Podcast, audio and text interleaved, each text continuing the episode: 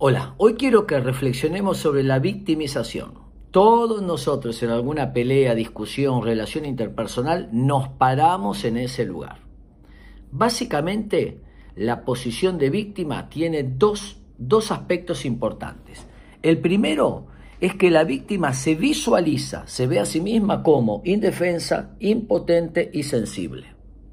El lema es, seré indefenso así me cuidas.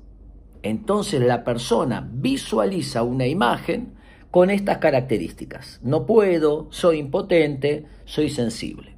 El otro problema de la persona que se para en el lugar de víctima son las emociones. Siente ira, frustración y dolor que no las puede expresar abiertamente. Entonces la visualización interna más la dificultad de la expresión de las emociones le hace quedar en un lugar como en una encerrona, donde no puede moverse. ¿Cómo salimos del lugar de víctimas? Tres ideas. Primero, empezar a ver al victimario con estas características. La persona que agrede, que se pone en el lugar de poder, es justamente la persona impotente, es la persona insegura. Muchas personas que se sienten víctimas idealizan y revisten de omnipotencia a quien no tiene absolutamente nada de omnipotencia.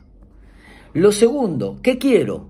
Pensar, no que tengo miedo de perder, sino que quiero ganar, a dónde voy. Enfocarse en el deseo interno de lo que uno quiere hace que uno cambie de posición interna y juegue a ganar y no que juegue a no perder.